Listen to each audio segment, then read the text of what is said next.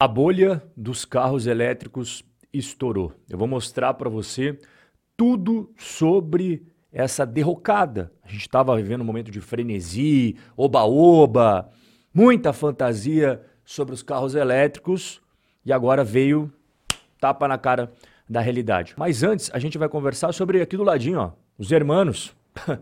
Olha só, Bolsa da Argentina dispara mais de 80% desde o segundo turno. Pois é, o S&P Merval, que é o principal índice da Bolsa de Valores da Argentina, é como se fosse o Ibovespa dos hermanos, bateu recorde agora, nessa última sexta-feira que fechou na semana passada. Vale lembrar, caso você tenha esquecido já, que o segundo turno na Argentina foi só há dois meses atrás.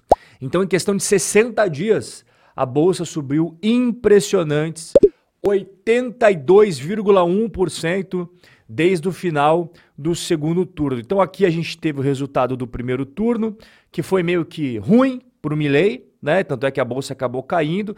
Só que o segundo turno o cara virou o jogo, foi bem pra caramba. E aí a bolsa desde então, ó, só foguetinho para cima. Agora o que eu vou te mostrar aqui é um negócio mais impressionante ainda. Lembra que eu falei do índice Ibovespa dos hermanos, o S&P Merval? Ele tem 23 componentes. E esses 23 componentes, desde que começou o ano, eu tô até excluindo ali dezembro, que já estava subindo para caramba, eu só tô pegando o ano 2024. A gente nem encerrou ainda janeiro. Só no ano de 2024, aqui a coluna que eu destaquei em amarelo para você, é o quanto que estão subindo as 23 ações que fazem parte do índice Bovespa dos hermanos. Todas, sem exceção, estão subindo. As três que menos subiram, as piorzinhas de tudo aqui, ó, 8% de subida, 9%, 12,5% e as melhores, bom, aí é bizarro, né, cara? É 34%, 36, 38, 39, quase 55. Isso aqui apenas em janeiro de 2024. E não apenas a bolsa começou melhor do que o previsto, como o próprio governo Milei começou melhor que o previsto. A Argentina já vai ter superávit, meu caro. Já o Brasil.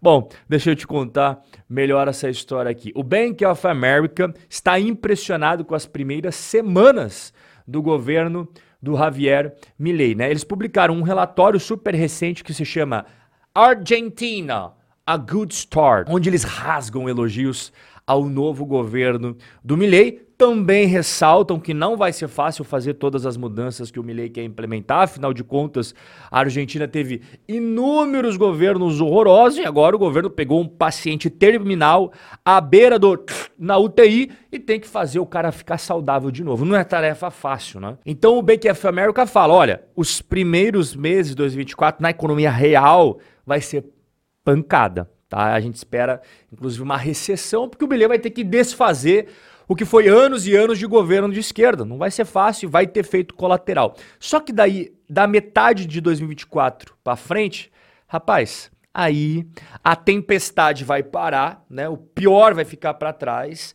e o sol vai começar a brilhar para a economia argentina. O Bank of America está projetando superávit em 2024 de 1% do PIB na Argentina. E o Milley declarou que o objetivo dele é dobrar essa meta. Não é 1% não. Ele quer colocar 2% de superávit logo no seu primeiro ano de governo. Já o Brasil, o Brasil, como a gente conversou semana passada, teve um déficit de 234 bilhões nas suas contas públicas em 2023. Em 2024, o mercado espera mais um déficit de 86 bilhões de reais. Enquanto a Argentina está mudando da água para o vinho, o Brasil está azedando mais que leite velho. E agora nós vamos para o tema principal do nosso bate-papo de hoje: a bolha dos carros elétricos, ó. Pluf, estourou e agora estão vindo as consequências.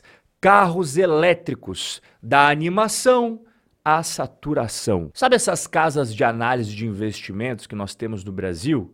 A Empíricos, a Suno, a Nord, a Levante. Então, a casa de análise mais respeitada do Oriente se chama Gavical Research. E o fundador e CEO da Gavical escreveu de próprio punho e assinou embaixo um relatório super fresquinho sobre o futuro dos carros elétricos. Após ele estudar minuciosamente o setor de carros elétricos e os dados mais recentes, ele chegou à conclusão que a demanda, o interesse, o apetite do público consumidor pelos carros elétricos está se estagnando, tanto na China quanto no resto do mundo. Na China, por exemplo, as famílias chinesas, elas estão mais propensas a comprar carros híbridos do que comprar carro 100% elétrico. E são dois os principais motivos. Primeiro motivo, eles não encontram muitos estacionamentos para poder carregar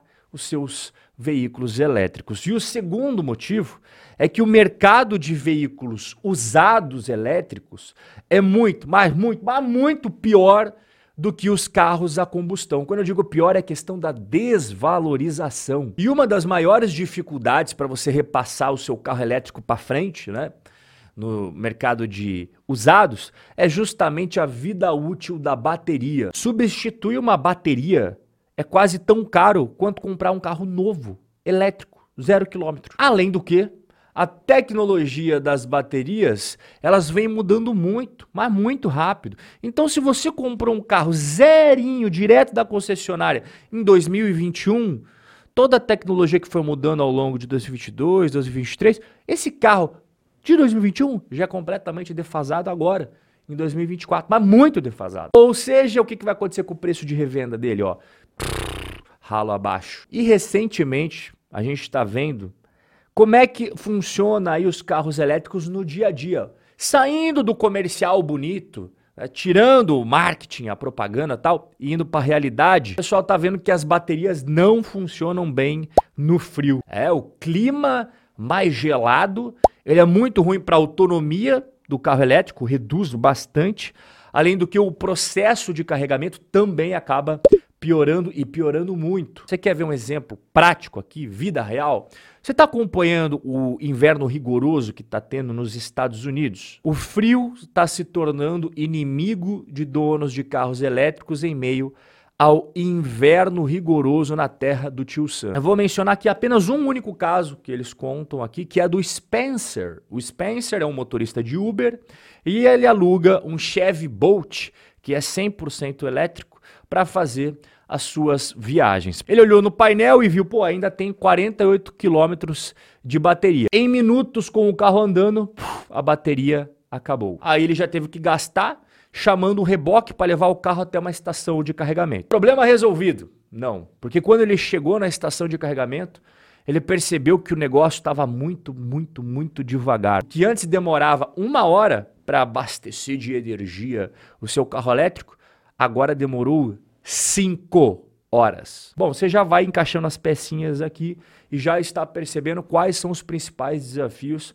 para quem tem um carro elétrico. Mas não é só as pessoas físicas, os CPFs que estão sofrendo, os CNPJs. As empresas também estão mudando de ideia sobre os carros elétricos. Confere aqui, ó, a Hertz se decepcionou com os carros elétricos. Para quem não sabe, a Hertz é tipo uma localiza, uma movida dos gringos, né? Ela faz locação de carros aí e eles tinham comprado uma pancada de carros elétricos entrando na onda e tal. Pois bem, agora veio a realidade. A Hertz colocou à venda 20 mil carros elétricos que ela tinha comprado recentemente da Tesla. Eles falaram que vão usar o dinheiro da venda desses carros elétricos para comprar carros a gasolina. A empresa disse que essa decisão está ligada à baixa demanda de carros elétricos. As pessoas Fora um grupinho ali que é super fã dos carros elétricos, o povão em geral não é muito ligado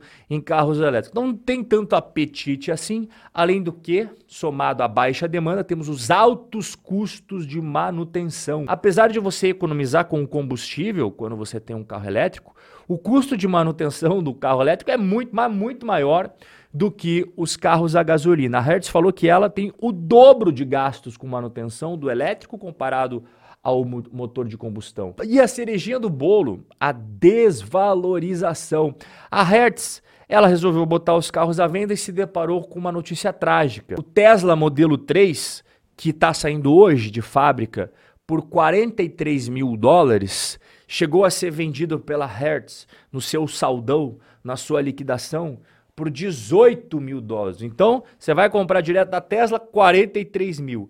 Preço de revenda, o mesmo modelo, cara, só um pouquinho usado, 18 mil dólares. Aí é complicado, né? E as próprias fabricantes de carros, elas estão botando o pezinho no freio na fabricação de carros elétricos. A mais recente foi a Ford, que, devido à demanda faca, acabou cortando a, fabrica a fabricação das suas picape F-150 elétricas. Pois é, a Ford anunciou que vai reduzir o número de funcionários na produção desta caminhonete elétrica. A fábrica que produz esse tipo de veículo agora vai funcionar apenas em um único turno.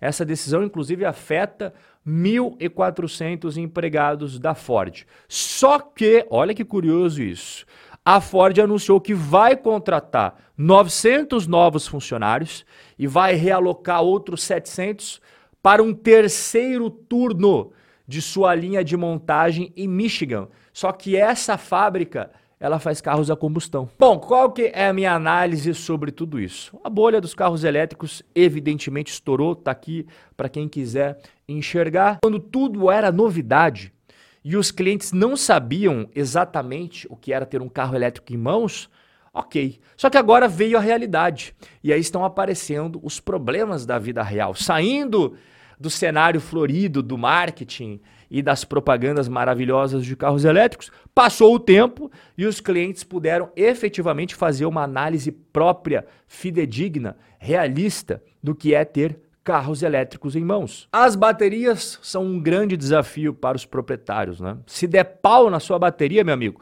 é quase o custo de um carro novo para substituir. O carregamento das baterias é outro ponto muito importante também, né? Tá sendo um desafio encontrar postos de recarga quando você mais precisa. E tem a cereja no bolo que nas épocas mais frias, a autonomia do seu carro elétrico cai bastante, assim como o próprio processo de carregamento fica muito mais, muito mais, muito mais demorado. E a gente não pode varrer para debaixo do tapete a questão da desvalorização, né? É um problemão na hora de você passar o seu carro elétrico para frente no mercado de usados. A desvalorização observada na hora de vender é muito, mas muito pior que a desvalorização observada na hora de você fazer a venda do seu usado a combustão. Significa, portanto, que os carros elétricos vão acabar? Não, eles não vão acabar. Vai continuar tendo muito carro elétrico. Aí só que aquela bolha em torno dos carros elétricos, essa bolha definitivamente estourou. Agora a gente está vendo um processo de desinflar toda aquela mística, toda aquela exuberância racional que foi criada em torno dos elétricos mais para a realidade, mostrando a vida como ela realmente é. Então eles não vão deixar de existir, mas agora as pessoas estão vendo o que é de fato ter um carro elétrico em mãos e aí elas vão pensar uma, duas, três, quatro, cinco vezes antes de trocar o seu modelo a gasolina por o seu modelo elétrico.